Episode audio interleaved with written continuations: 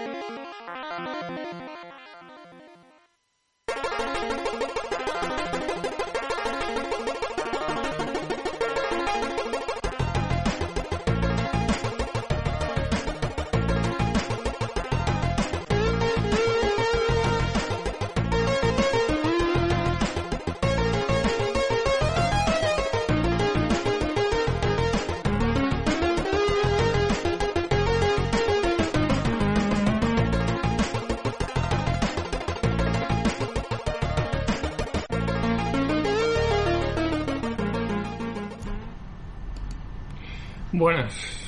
otra vez. No, ha pasado, ¿qué ha pasado? Un mes solo, ¿no? Un mes. Bueno, fuimos a, Para mí ha sido como un mes. fuimos a buscar tabaco. Ya está.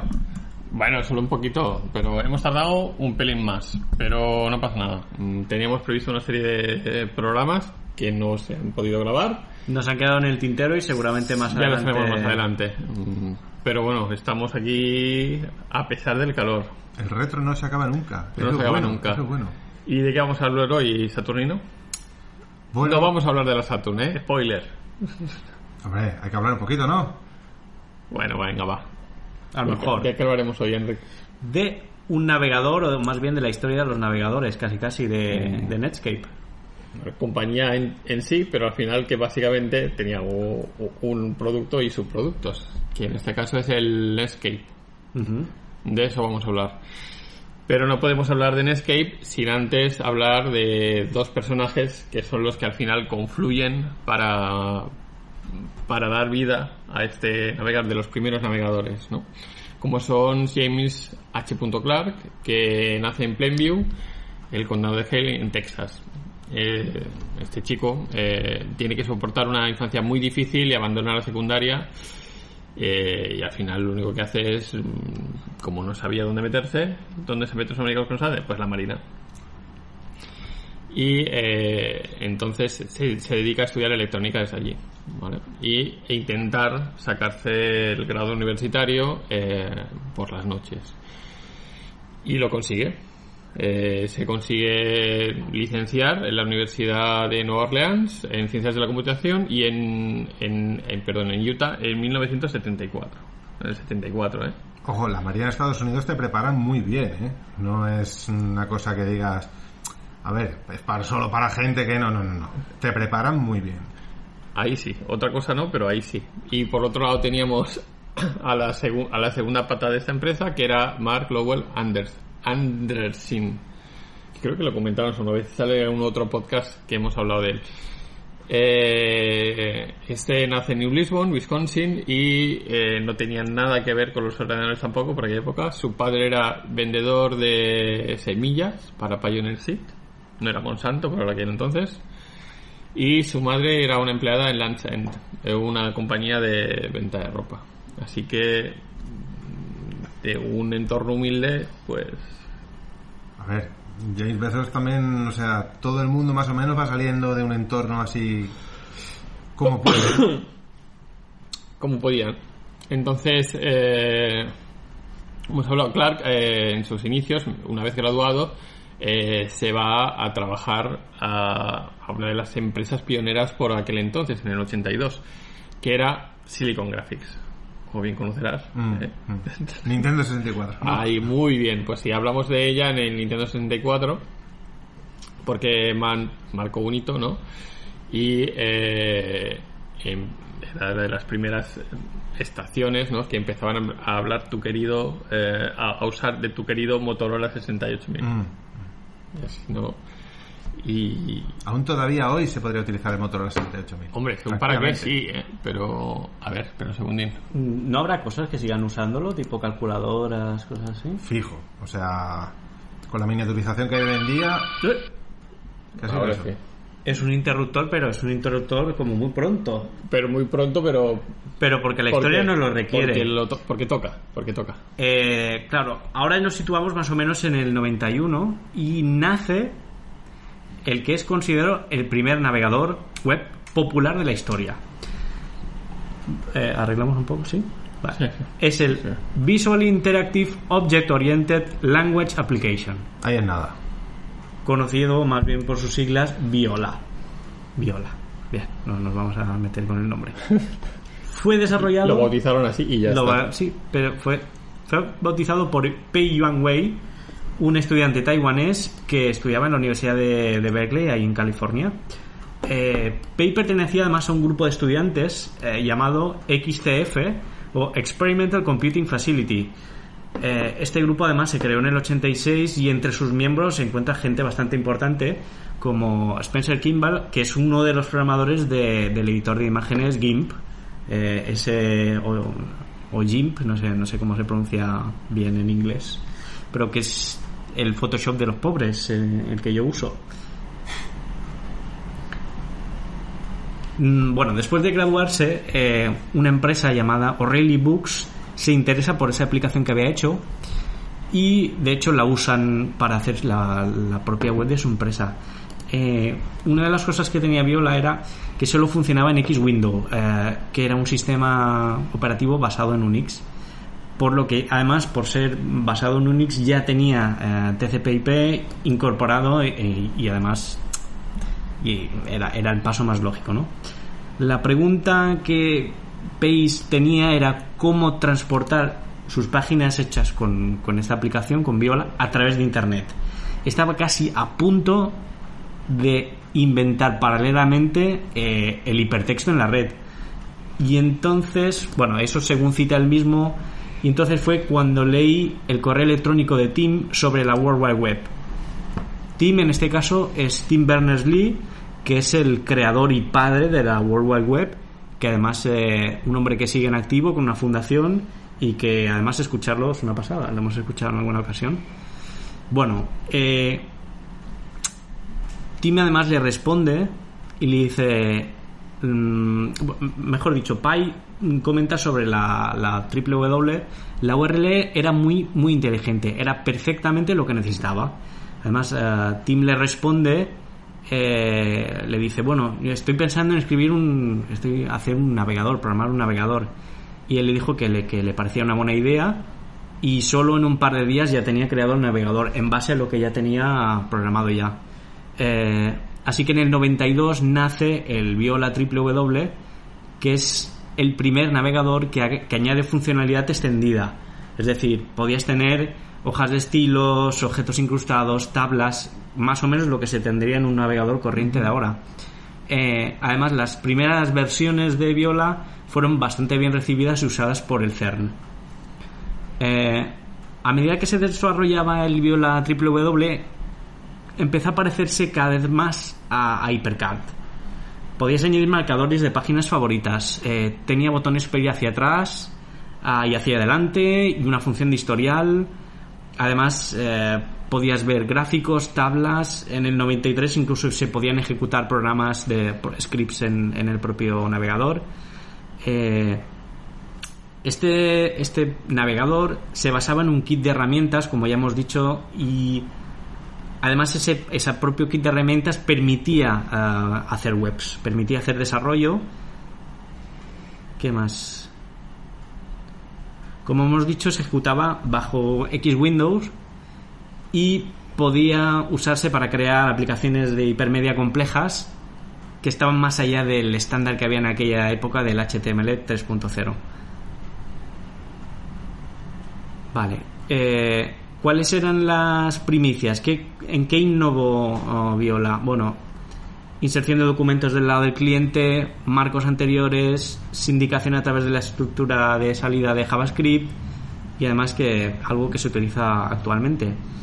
Y aquí viene una de las, eh, al menos para mí, la, mi parte favorita, que es el baile de patentes, lo he puesto así, porque siempre que hablamos de algo, al final acaba en los, con, con marcas y juicios. Bueno, es que era muy habitual que cualquier funcionalidad que saliera en un navegador, el resto las copiaran o las adaptaran. o sea.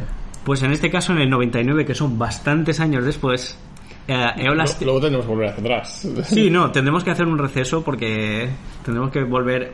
Pero, pero vamos a contar esto porque me parece bastante curioso. En el 99, Eolas Technologies y la Universidad de California presentan una demanda a- en el Tribunal de Distri- Distrito de los Estados Unidos mm, contra Microsoft, alegando una infracción de patente, una patente de Estados Unidos, que mm, cubría lo que son los complementos de navegador. Para su navegador web, en ese caso de Microsoft, que era el Explorer. Eh, la empresa Eolas gana el caso en 2003 y recibe daños por valor de 521 millones de dólares de Microsoft. Al año siguiente, el tribunal lo ratifica y le dice, sí, sí, señor Microsoft, tiene que usted pagar 521 millones. En 2005 mm, van a apelación. Microsoft dice, ¿cómo vamos a pagar eso? Eh, se, se intenta realizar un nuevo juicio ah, intentando a- anular el, el pago por parte de Microsoft de esos 521 millones de dólares en daños. Eh, el Tribunal de Apelaciones lo que dice es que se ignoraron alguna, dos argumentos clave que además habían, se habían presentado por Microsoft, pero parece ser que habían hecho la vista gorda sobre eso. Vamos, que por 521 millones dijeron, vamos a contratar más abogados. lo que y sea, y que- lo que sea, exacto. Eh, lo que quería mostrar era, Microsoft lo que quiso mostrar es que eh, esa patente de, de la empresa Eolas, en realidad ya se había usado los complementos de navegador anteriormente en el navegador eh, Viola www por, y siendo una herramienta anterior Eso es lo que le llaman arte previo. Exacto. eh, y además, en el 93, y además en la misma Universidad de California, eh, y además era justo un año antes de que se presentara esa patente. Por tanto, eso de alguna manera invalidaba la patente en sí misma. Pero hay una cosa, estos estadounidenses no tienen un juicio a la semana, no están contentos. Eso es O sea, les falta algo. Ve, juicio. ya Juicio, está. tan fácil. Ya está. Y si- a lo mejor tardan 10 años y ven, hay aplazamientos. Están contentos. Ya está. Una persona normal. Hombre, sí. por 521 millones de euros, de dólares, perdón, eh, ¿cómo es para pelear, sabes? Sí, pero. o sea, y venga, hay años y espera, y abogados. o sea, es su vida. O sea, les encanta. Bueno, de hecho Microsoft también había sugerido que el fundador de Eolas, Michael David Boyle, era ex, ex eh, investigador de la Universidad de, Ca- de California, había ocultado intencionalmente su conocimiento del, del navegador previo, que ya usaba complementos, el Viola WW, al presentar pues la solicitud de patente. Digamos que dijo, vaya, parece que estos han hecho un buen invento y no lo han registrado, voy a Bueno, voy a registrarlo registrar yo. yo. Eh, parece ser que además esta empresa Eolas se dedicaba casi casi a demandar a todo Cristo. Eh, lo intentó con Yahoo, con Google, minoristas, bueno, en fin, un montón. ¿Era una empresa o era un bufete de abogados? Pues no sé qué decirte. A veces parece que es una empresa que registra patentes y denuncia a gente. Vale. Hay que ser más rápido. Ya está. Bueno, en febrero de 2012, un jurado, un jurado de Texas descubre que las dos patentes de Eolas no eran válidas después del testimonio de varios acusados, entre ellos Tim Berners-Lee, es el, el creador de la WW, Solo 20 años más tarde. y Pei Yuan Wei, que creador del Viola WW, que este chico, bueno, ya bastante más mayor, eh, ni pinchaba ni cortaba, se- le dijeron, "No, oye, que, que tienes que venir a, A juicio. a juicio. Bueno, lo que decía el testimonio en general era que el navegador Viola incluía ya los inventos reclamados por, por la empresa Eolas antes de la fecha de la presentación de la patente. Cito textualmente, hay evidencia sustancial de que Viola fue públicamente conocida y utilizada antes de la supuesta fecha de concepción de los demandantes, agregó.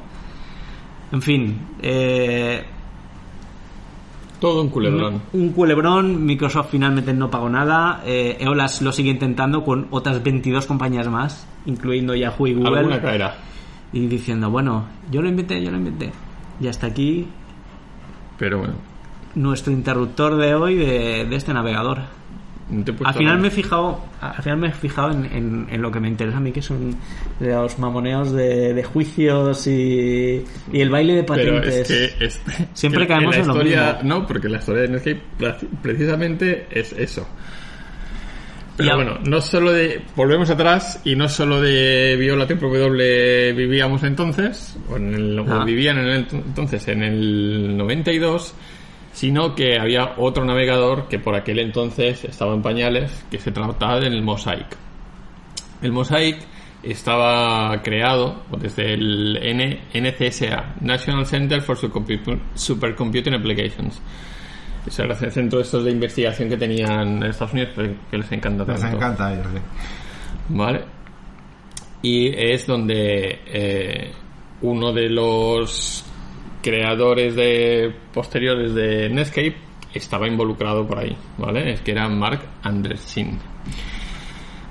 Eh, tiene bastante éxito, la verdad es que en- en- supera, al menos en rendimiento, superaba al Viola y, en la, eh, y además tenía una característica que podía acceder a ficheros de disco, no solo en remoto, sino que podía acceder a ficheros de disco, lo cual eh, era una gran ventaja, ¿no? Y eh, por aquel entonces eh, estaba a la par con Viola W, ¿no? Entonces, eh, tanto, estaban tan a la par y su tecnología era tan puntera eh, que se opta eh, por usarla en, las, en la Mozilla Application Suite, Ujú. ¿vale? Que eso lo veremos más adelante. Y eh, Spyglass, que también era otro navegador, se basa en esa tecnología. Y aunque eh, se llamara Spyglass en el 92, posteriormente es comprada por Microsoft y renombrado, atención, Chachán. Internet Explorer. No podía ser, aquí gana siempre el más grande. No lo hicieron desde cero. Compraron Spyglass y trabajaron a partir de ahí. Todos los problemas que habéis tenido alguna vez con Internet Explorer, la culpa es de Spyglass. Exacto. Así que demandarlos a ellos, no a Microsoft, ¿eh? Los Y pobrecitos. ¿dónde bueno, la ventaja es que mm, Mosaic por aquel entonces sí que era multiplataforma y podía ejecutarse en Unix, en Windows y en Macintosh. A diferencia del Viola W del que hemos hablado. Que Por solo era para Unix. Por aquel entonces, ¿qué Windows había? Eh, el 92, pues. ¿El 311? eh, pues ¿El no, 3? MS2. El MS2. Y el, el 311 creo que fue el 93. Creo que todavía no había salido. Imagínate. No sé si me corregís si me equivoco. Eh, pues eso, estaban en la versión del protocolo de intercambio HTTP por el 09, que es como ha hablado Enrique del Tim Berners-Lee, ¿vale? Y la otra posibilidad es que eh, daba acceso a otros protocolos como era el Gopher o el FTP o incluso eh, una cosa que ahora está completamente abandonada que es el Usernet News, el N- NNTP que te podías conectar y ver las news y todo, que ahora ya nadie lo usa, pues por aquel entonces ese navegador lo incorporaba.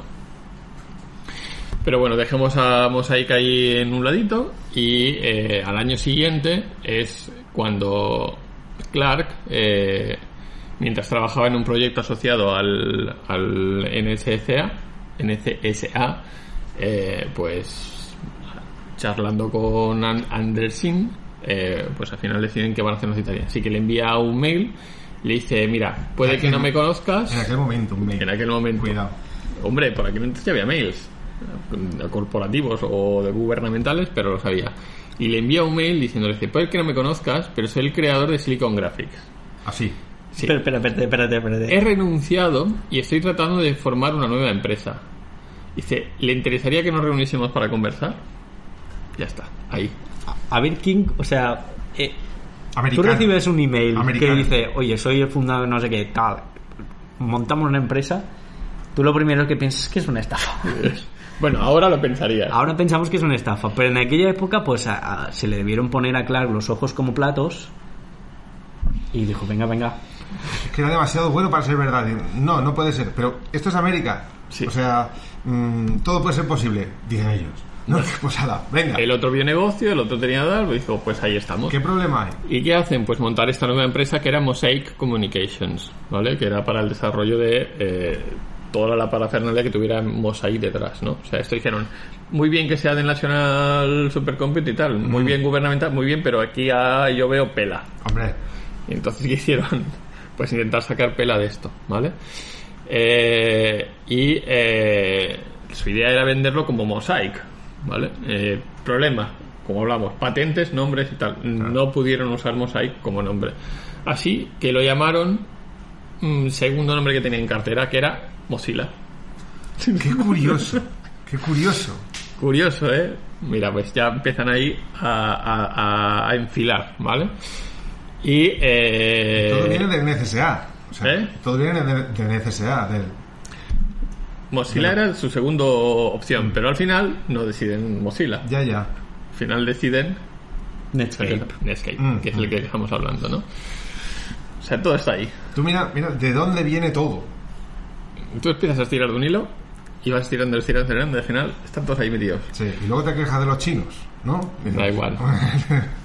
Pero bueno, Pero bueno, entonces eh, montan Netscape y a su navegador eh, lo acabó bautizando como Netscape Navigator. Como era para navegar por la web, pues Netscape Navigator.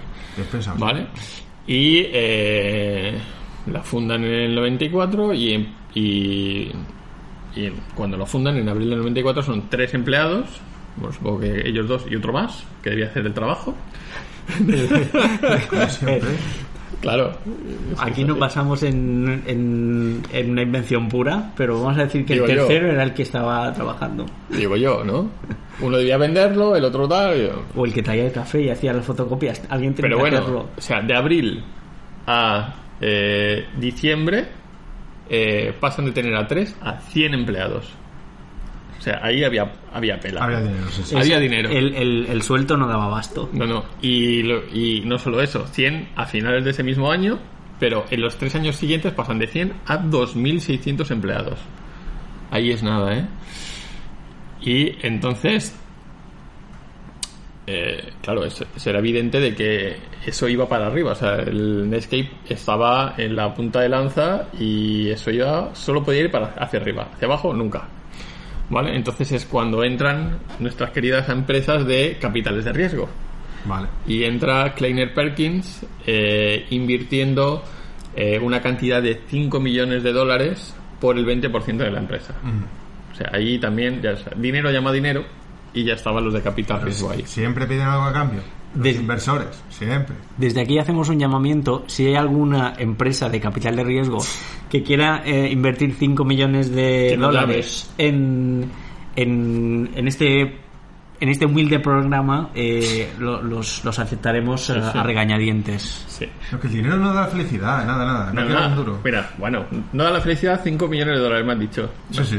Espérate. No, pues bueno, al, total, al finalizar la ronda de inversión acaban recaudando 765 millones de dólares. sí, sí. Esto te da la felicidad, ¿no? Pero se acerca. Bueno, Se a acerca. lo mejor de lejos, pero...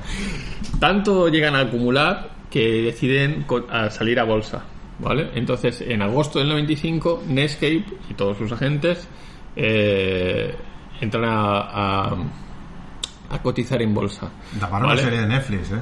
Y fijan, mm, no sé, pero seguro que para seriedad. Eh, ay, perdón. Fijan el precio para 5 millones de acciones eh, que iban a venderse al día siguiente, ¿vale? El precio de cada acción, 28 dólares. Pues barato. ¿No, ¿No hubieras Ah. comprado tú un par de acciones? Yo que sabía si en ese momento... A ver, ¿quién lo iba a saber? Eso es como ahí siempre. tenías tu dinero, tu chita. Claro, claro. Podías haber ido a invertir. Claro, Y, claro. más, y más cuando te ahora, ahora te vamos a contar lo que el- la progresión, ¿vale? Eso es 20, quédate, cifra 28 dólares por acción, ¿vale? Pero bueno, entonces se abre Wall Street, empiezan a empujar, eh, son las seis y media de la mañana, Toda la plantilla delante de un ordenador mirando cómo van sus acciones. pero dice, Porque en estas cuestiones pero toda dice, la uy, compra. esto no va, no va, no va, pero llega un momento en que sube la acción a 741 a 2. Y medio, sí. y medio, sí, eh, y medio. Y la otro, y acaba, bueno, luego, como siempre, sube para luego bajar y se estanca en 581. O sea, de 28, No está nada mal. 581. Para que te sirva de referencia, ¿vale? Eh, acaba capitalizando 2.300 millones. O sea, primer día, ¿eh? No se primer día. no se queja o sea, más del doble de lo que de lo que había cotizado, ha cotizado a Apple en su primer día. Más del doble. O sea, Sí, pero el- con el ejemplo de Apple todo el mundo iba muy vivo. ya, pero en este, Ya. por si acaso, invirtieron. Pero bueno, a pesar de la financiación mm, Escandalosa. escandalosa, eh, aquello iba ahí, ahí, ahí, ¿vale? Eh, porque claro, al final las tecnologías van creciendo. Entonces, eh, lo que hacen es invertir y diversificar en el número de productos de Netscape. Entonces, dos años más tarde, acaban lanzando el Netscape Composer. ¿Qué era el Netscape Composer? Pues era un, un editor what you see is what you get, o sea, de esos que los arrastra, los- los- todo tal cual, no había que hacer código. eh, pensado para el para, para el Communications Corporations en el 97, pero luego lo acaban empaquetando dentro de todos los productos de Netscape, ¿vale?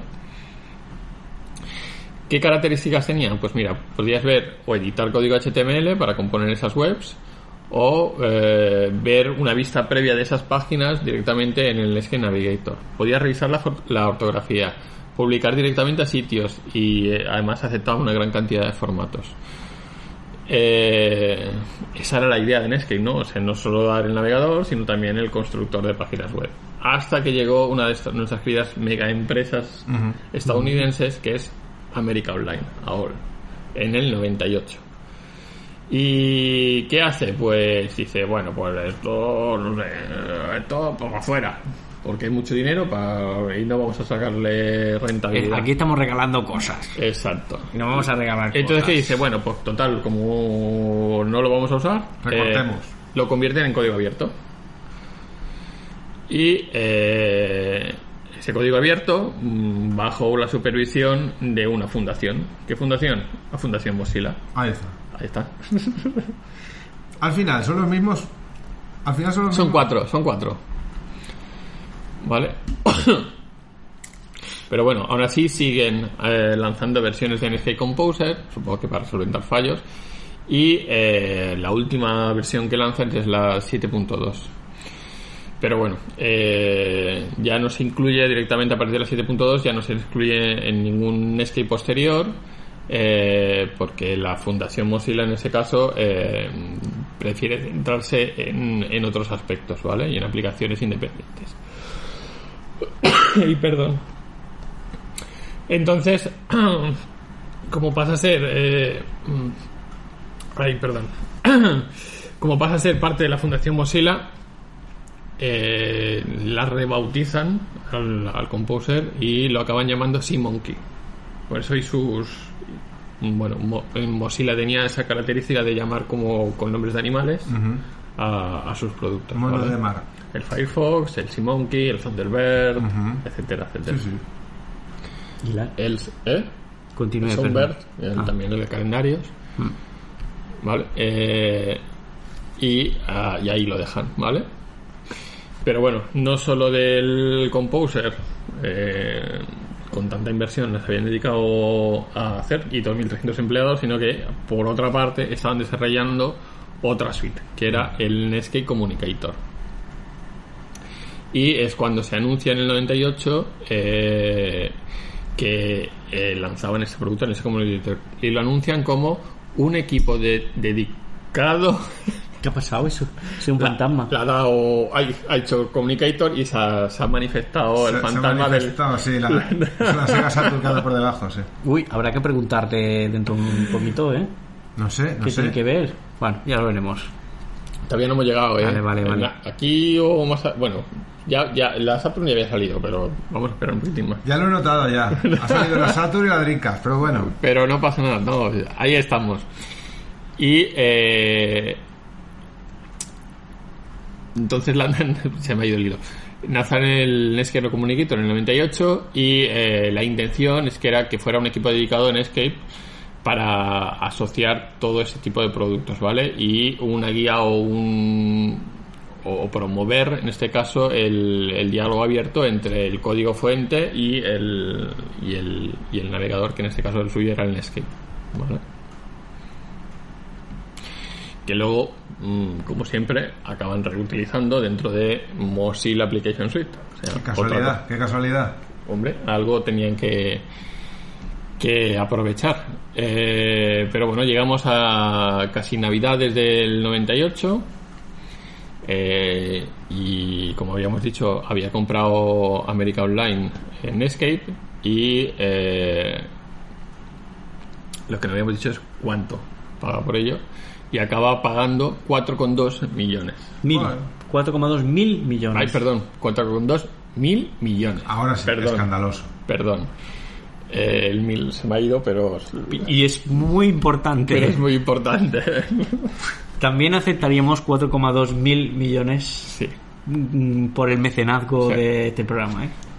Nada. Una diseñable cantidad para nada.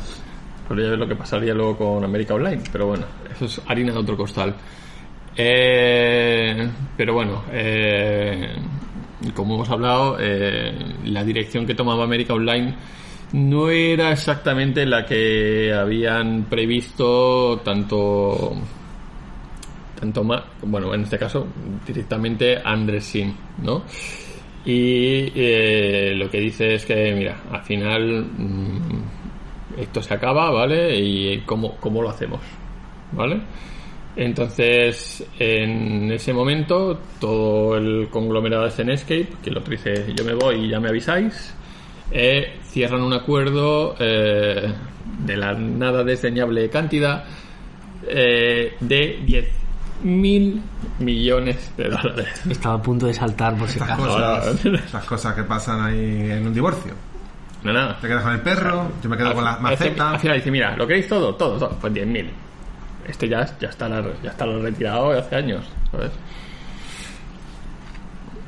Pero bueno, eh, de todas maneras, a pesar de la compra y de la fusión y de todo el rollo, eh, como que no acababan de encajar ni tanto la versión de Escape ni lo que pretendía AOL. Entonces, eh, la única visión que tenía América Online o la que veían desde fuera es que quería comprar Netscape para luego posteriormente poder negociar con Microsoft y su Internet Explorer. Ya. O sea, solo se la compraban por, por comprar. ¿Vale? No hay que dejar espacios en los mercados. Eh, hombre, en este caso tenía su, su poder negociación ahí. Eh, pues eso, no solo con, con Netscape se quedan con el producto, sino además con NetCenter, que era otra de las propiedades de, de Netscape, ¿vale? Y una de las que más atraía tráfico por aquel, por aquel entonces no existía Google. Entonces era un- una importante cantidad de tráfico y eso es lo que querían. No existía Google. ¿Alguien se, se imagina el mundo sin Google? Bueno, Hubo un momento en el que no existía. Todos estos, exacto. Y lo que hace es transformarlo ese NetCenter en su- o llevárselo a su campo con su servicio ese que tenían ePlanet, que es donde pasan y lo mezclan todito y hacen que así mm, sí o sí tengas que pasar por, por América Online. ¿Vale? Eh, y aún así, eh, aún no se rinde con los productos, o bueno, o hace que no se rinde y sigue lanzando nuevas versiones en el 2000 de eh, Netscape. ¿Vale? Eh, directamente lanzan la versión 6 porque la 5, a pesar de llevar la carrera contra reloj con Internet Explorer 5, al final no llegan. Sale antes eh, Internet Explorer y al final dice, pues ya, ya para lo esto, pues ya no la lanzamos. Que seguía siendo un coladero. Era Exacto. un coladero y vamos. Entonces directamente esperan a las 6. ¿Vale? Por cierto, en el 2000 ya había salido PlayStation, sí. La 2, quiero decir. Mira, venga, va. A ver. No, no, no, no. A ver. Y es que si no, no lo voy a encontrar aquí. Es que ya estamos en, en pleno siglo. ¿Y eso qué tiene que ver con la No, Saturn? pero estamos en Pero ya- ya que ya hemos llegado en el 2000, ahora ya sí lo puedes decir. Es que estamos ya en pleno siglo XXI. Bueno, faltaba un añito No, para el siglo XXI. Todavía no hemos llegado, ¿eh? Ya, ya, ya. Todavía no hemos llegado. en un momento estamos ya en el 21 y esto no puede ser. No hay que correr tanto. Bueno, ya está. Gracias por decirnos que tiene que ver con la Saturn. Venga, Ah, bien, siguiente. Ya está, venga. Acuérdese, de los saludos a la gente que nos ve, ¿eh? Sí, siempre con Uy, no mucho cariño. pero está cambiando la luz y es- da igual. Bueno, no pasa nada. La próxima. Es cuestión de la luz. El sol no se puede controlar. Todavía. A lo mejor en un futuro sí. Bueno, Sí, horrible, horrible. Pero no, no pasa, No pasa nada. No pasa nada. Ahora no se puede desmontar todo. De todas maneras. ¿Qué tiene que ver esto con la Saturn? Bueno, a ver. ¿De qué estamos hablando? De un navegador. Muy bien. Un navegador. ya está. Gracias. ¿Y qué navegador había en una máquina que nació en 1994 y que era de Sega? No, no era el Netscape Navigator porque no le hacían ninguna falta. El Mosaic. Tampoco, no, no hacía ninguna falta. Era el Planet Web Browser, ¿eh? Mira, para Planet. Sega Saturn ¿eh? y no le hacía ninguna falta todos los berenjenales que había en un PC mm, mientras que en un PC se necesitaban en el año 94 por ejemplo noven- bueno 96 en el año 96 se necesitaban algo así como 6 megas de RAM para que funcionara todo con el Windows 95 y el navegador con Sega Saturn ¿cuánto necesitaba en memoria RAM? ¿cuánto? 128 gigas. con 512K, con, con medio mega, medio mega, ya no, nece- no necesitaba nada más.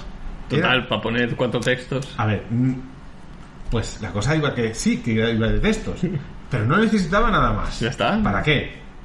¿Para qué tanta tontería? De todas maneras, ¿de cuánto, era de cuánto eran las conexiones del 96? Pues debe ir a, un byte, ca- a byte por año o algo así. A ver, por año. Esas conexiones que aparecía la foto. Ti, ti, ti, ti, A ti, ti, 56, ti, ti. bueno, 33. Ahí andaba la cosa. 33. Entonces, ¿qué es lo que hizo Sega? Uh, aquí está el futuro. Otra vez. Vale, está bien. No se habían dado cuenta que ya se habían equivocado un montón de veces. No pasa nada, porque no eran equivocaciones, eran correcciones una detrás Ah, vale. de otra, ¿no? A ver. Entonces, ¿qué Mientras corrían, hizo? pero. Corrían hacia el futuro. Vale. Entonces Sega eh, dijo, bueno, aquí tenemos que hacer algo. Entonces inventaron lo que sería el Sega Saturn Network Link. Muy bien. Entonces, en el 96, en octubre del 96, se sacó lo que era un cartucho con la conexión al teléfono, etcétera. Muy bien. Dos cables. ah, 28K en América de velocidad. 28K. Agárrate los machos, ¿no? Y 14,4K en Japón. A ver, como no era tan necesario todo el rollo de miles de fotos, eh, YouTube ni se sabía ni se conocía qué podría Solo ser. mucho época. descargarse una vídeo de Paz de Dragon Horta y ya. No, vídeos tampoco. Ese tampoco. No, ni vídeos ni audio. A lo mejor pistas. en el Solo futuro- texto, en solo el texto. futuro solo texto. Sí, solo texto, pero ¿para qué más? Si la información durante miles de años ha venido en texto, ¿para qué necesitas más teniendo una Saturn delante? Con la Saturn ya tienes todo el vídeo que puedas necesitar y más. Vídeo CD. Vídeo CD, sí señor, también tenía el vídeo CD con el cartuchito de vídeo CD. Muy interesante.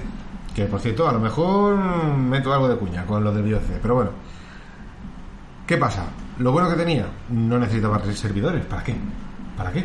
Realmente. Total, nadie se iba a conectar. ¿Para qué? No, no, no, ojo, Ah, no, perdón. ojo. No te quejes porque se vendió, bueno, a ver, mm, casi el 1% de la gente que tuvo Sega Saturn compró el modem. Todos familiares de, Todos de familia. Sega. No, no, no, no, ¿No? Se vendieron sobre todo en Estados Unidos. Algo así como 50.000 unidades, más o menos. Bueno. Ellos esperaban 100.000 unidades, pero bueno, al final 50.000, 100.000, la mitad, bueno, le salió para cubrir gastos. ¿Y tú tienes una? No, pero no están caras, ¿eh? Lo único que hoy en día está por 60 y pico de euros. Nos ha fallado. Saturnino nos No, ha fallado. A ver, a ver, a ver. Saturnino nos ha fallado. ¿Qué es lo que pasa? Mm, En estos mm, pisos del siglo XXI, en estos pisos del siglo XXI, todo está bastante mal en cuanto a espacio. Vosotros Pero lo no, sabréis. pero no tienes un... Ya está.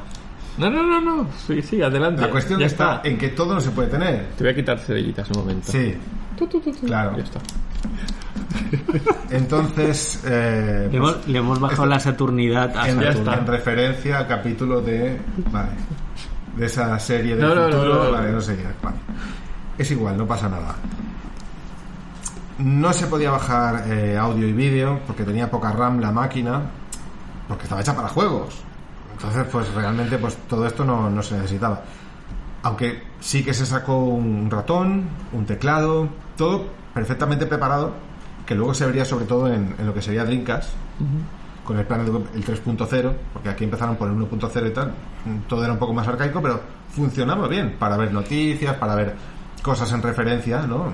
Tampoco podías guardar marcadores, porque era un... O te acuerdas de la URL o te acuerdas. Claro, pero ¿qué es lo que pasaba? Eh, que, bueno, Total, no se podía guardar en ninguna parte. a ver, podría haberse hecho. De hecho, el navegador en sí eh, corría por software.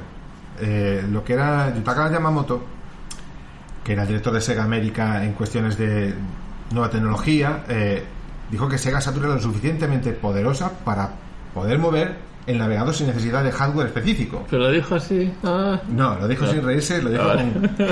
con, con, con... ¿Cómo se dice? Con consecuencia de causa. Sí, sí. Bueno, es igual. La cuestión es que ¿No así? ¿La Saturn es súper poderosa? No. tenía dos SH2 que era... Bueno, continúa, vale. Era, era suficientemente poderosa como para Me gusta que mucho meterte con la Saturn, pero para la gente que no lo sepa, mientras la PlayStation tiraba muy bien para lo que hacía, pues Sega Saturn se metió en otras cosas. Video CD, foto CD, internet. En aquel momento PlayStation pff, era simplemente una máquina de juegos. Lo querían convertir en centro multimedia. Pero bueno, sigamos querían. con la web. Sí, bueno. Vale. Entonces, eh, se desarrolla un kernel para lo que es eh, tareas de comunicación y todo esto. El, lo que era el navegador estaba basado en C, ¿vale? Y bueno, la verdad es que funcionaba bastante bien dentro de las limitaciones que había en el Internet de la época.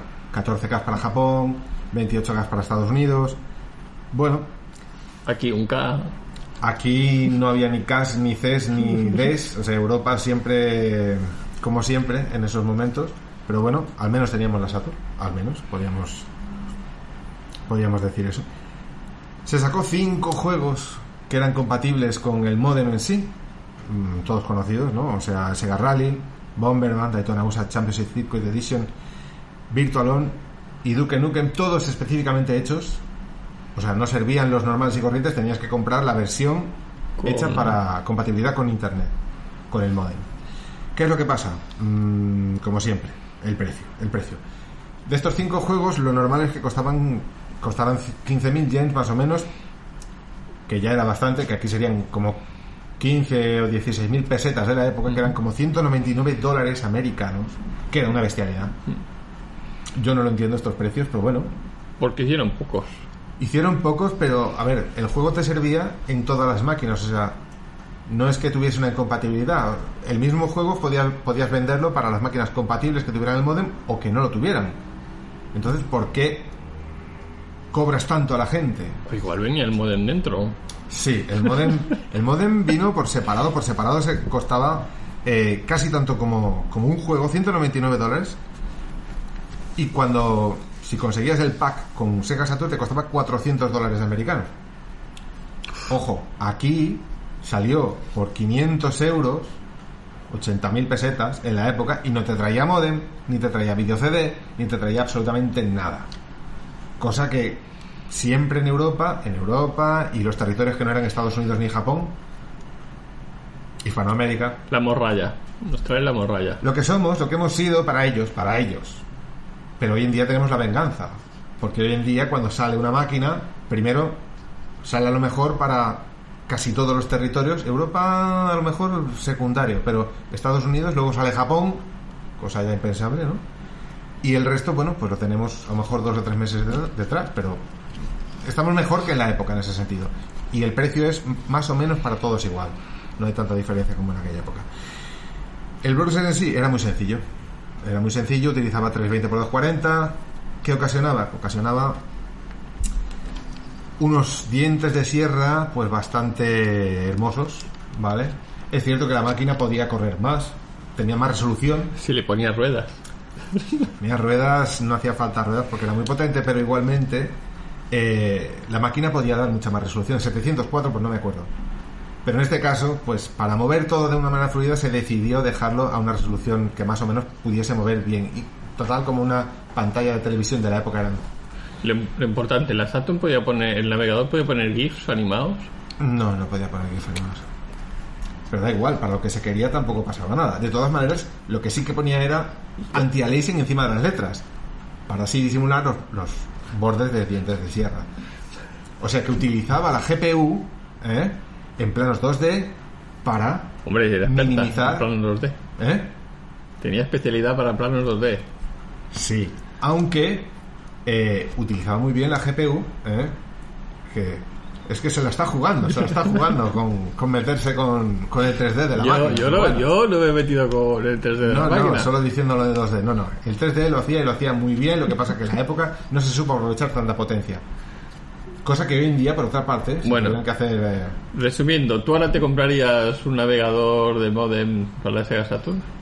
Hoy en día, a ver, hoy en día eh, no tendría funcionalidad, sería eh, para coleccionista.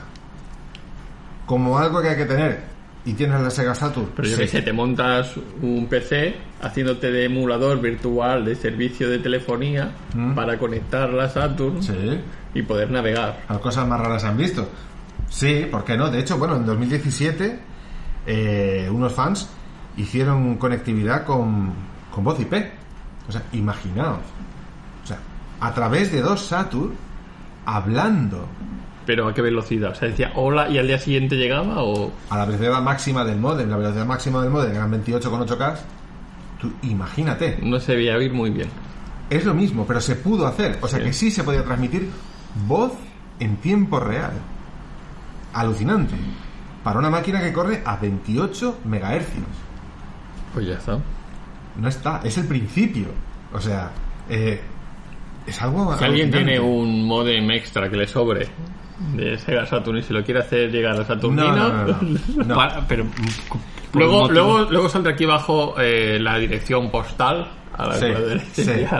No hace ninguna más, falta. pero mm, Saturnino, si es para hacer una es para hacer una conferencia voz IP Vale. con otra persona con la. Saturn. Vale, a ver.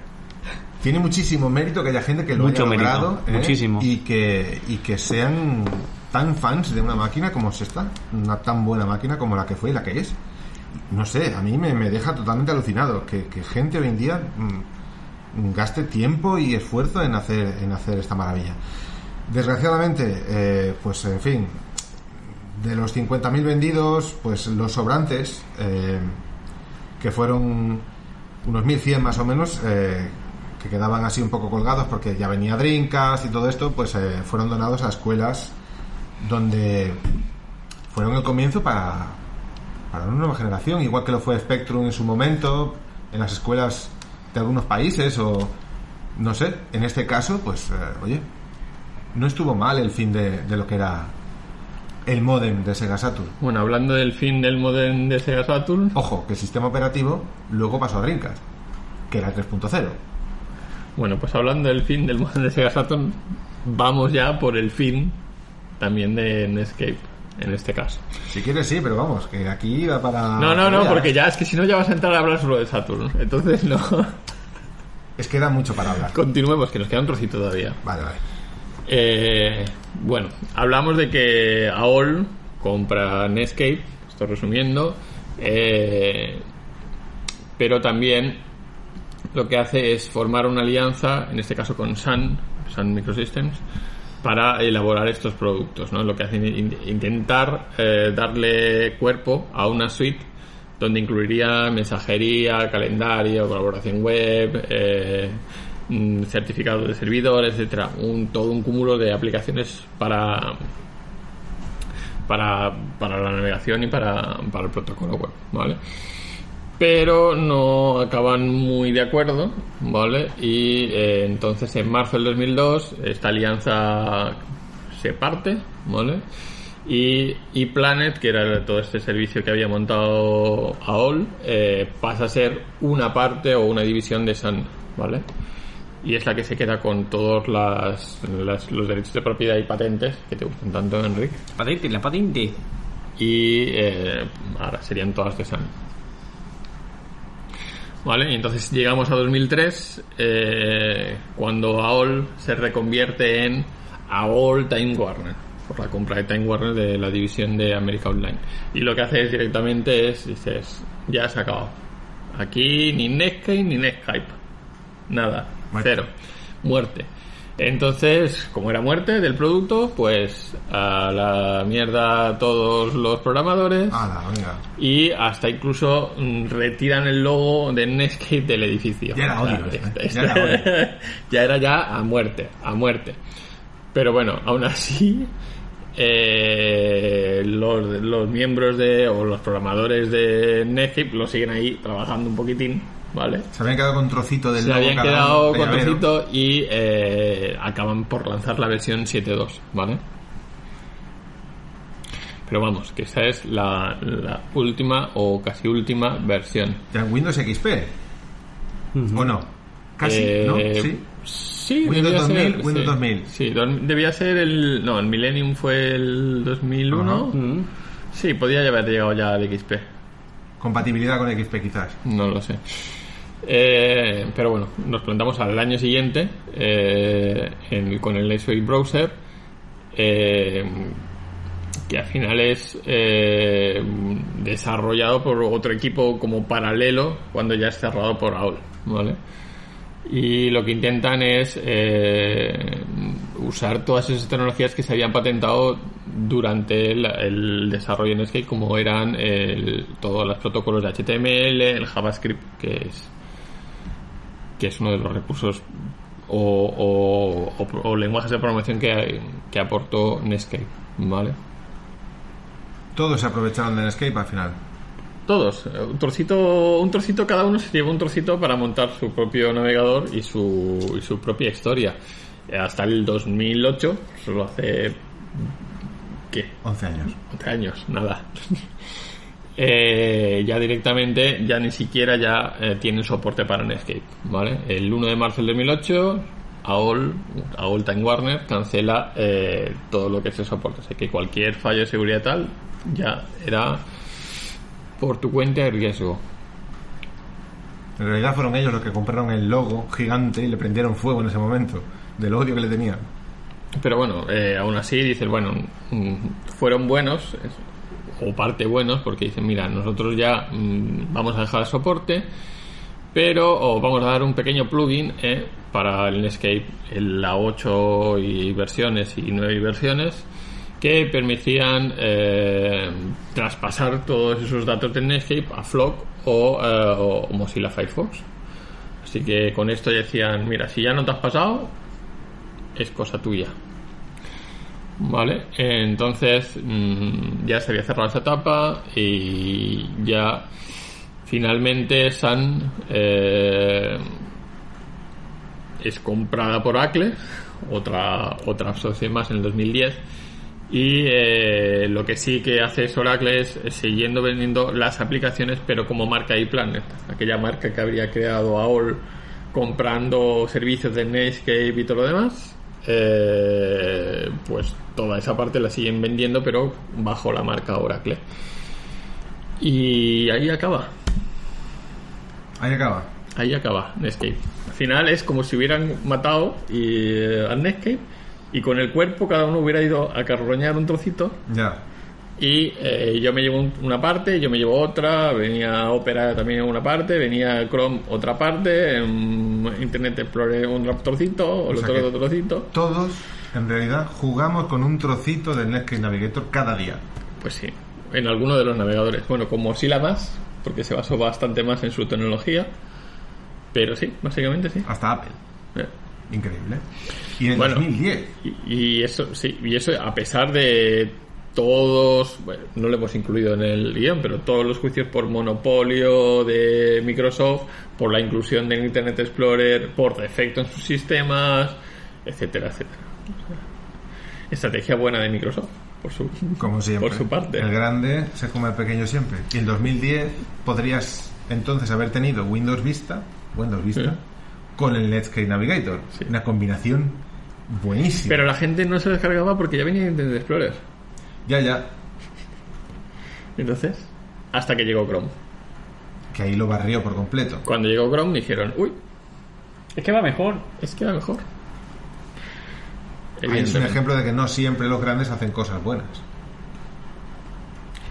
Pero bueno, eh, esa lucha sirvió para eso. Al final. Para mover a pocos. Bueno, tanto que al final los, la, el Edge, la última versión, también estaba basado en WebKit, que también es una de las implementaciones de toda esa parafernalia que se originó del Netscape. ¿Y de qué les ha servido el Edge? Bueno, está ahí. Ahí está muerto. También. Hay que reconocer que funciona mejor, ¿eh? Mejor que, que el Explorer 11. Funciona Cualquier cosa funciona mejor que el Explorer. Mm. Bueno, se le reconoce, pero vamos. ¿Algún aporte más? Simplemente que, bueno, mm, que el modem de Sega Saturn está ahí y que, bueno, ¿Y, y no ha enviado usted un saludo? ¿verdad? Un saludo. Hay que enviar un saludo. Pero sí, ya lo hice el mes pasado. Ya lo hizo. Ah, ya está, pues ya está. Pues En el, envía otra podca- vez. en el podcast, en el programa del mes pasado. Sí, ya, pero igualmente siempre un salido, un salido, sí, un salido, siempre un salido.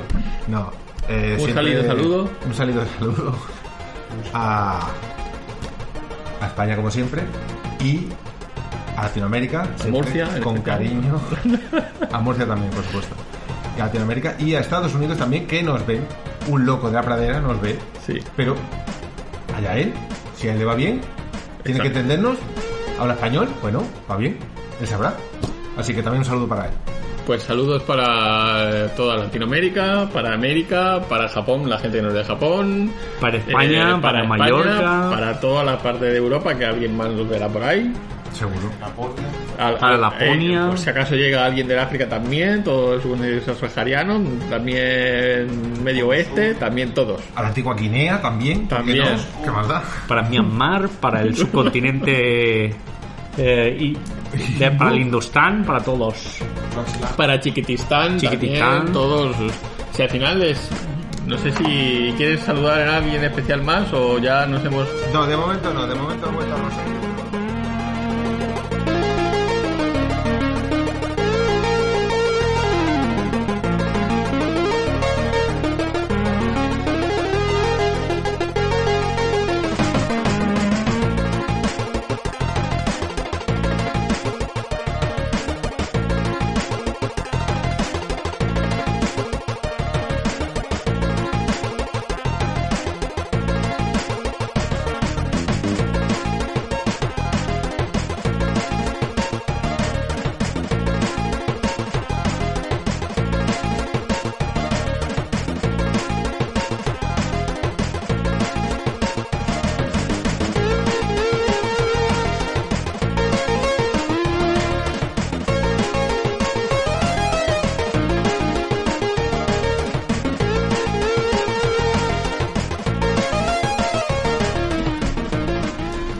Ya está, ¿no? Ya hemos acabado.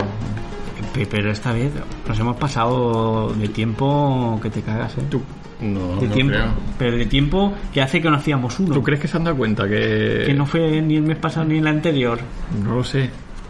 ¿Tú crees que se habrán dado cuenta? Hombre, a Si- ver, Si no nos ve ¿qué nadie. es lo último que he dicho? Alguien que se ha quedado en Rosario. Vale. No lo sé. No, no lo digas. Sí lo digo, Darío, que lleva ya Buenos Aires, Córdoba y ahora ha vuelto a Rosario. Claro que se ha dado cuenta, ha cambiado tres veces de trabajo. Ya el está. tipo, y otra vez ha vuelto a Rosario. No, no, tú di que solo está el Rosario y ya está. No, a ver. Un saludo para él, ¿no? Que mm, no sé. Chaval. Pero Eh, están jugando con fuego. Habrá la gente que era saludo personalizado, ¿eh? No, no, no, no. Eh, a ver, esto es simplemente porque se le conoce, se le tiene aprecio y cariño. Eh, Sí. Un saludo a él, eh, que iba, está... iba- a mandar dineritos, va a invertir 5 millones de dólares. Sí, sobre todo 5. No, eh, ¿cuál era la otra cifra? 10.000 millones. 10.000 millones. Sí, sí, sí. No eso sé si los tiene, ¿eh? Nos vendría a todos bien. Yo creo que sí. Sí, sí, sí. pues Hombre, es una- es para ayuda. cuatro cosas Nada, Darío, mándanos. y para que no tengamos que trabajar tanto Sí. y podamos dedicarnos a hacer mm, más programas. Sí, se va a partir de la risa, ya verás. Que es muy duro, que el verano que es muy duro. Es muy duro. Muy duro, ya está. Pero bueno, esperamos volver a tomar. Allí no tanto que es invierno, ¿eh? Bueno, pues hay que ser fresquitos. Un saludo para él. A ver, seguimos. El siguiente, no hemos hablado del siguiente. Bueno, Tenemos uno ahí. ya tenemos una sorpresa. Va a ser sorpresa pero- este también, no le hemos publicitado. ¿Tú qué tocas? Así que.